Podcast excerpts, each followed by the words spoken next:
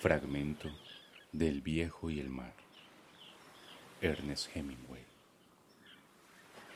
Sentía compasión por las aves, especialmente las pequeñas, delicadas y oscuras golondrinas de mar que andaban siempre volando y buscando y casi nunca encontraban. Y pensó, las aves llevan una vida más dura que nosotros, salvo las de rapiña y las grandes y fuertes. ¿Por qué habrán hecho pájaros tan delicados y tan finos como esas golondrinas de mar cuando el océano es capaz de tanta crueldad?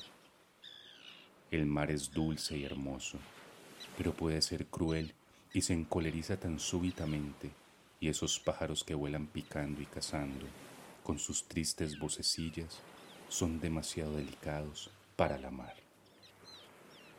Siempre decía la mar como la nombra la gente que la ama, como mujer.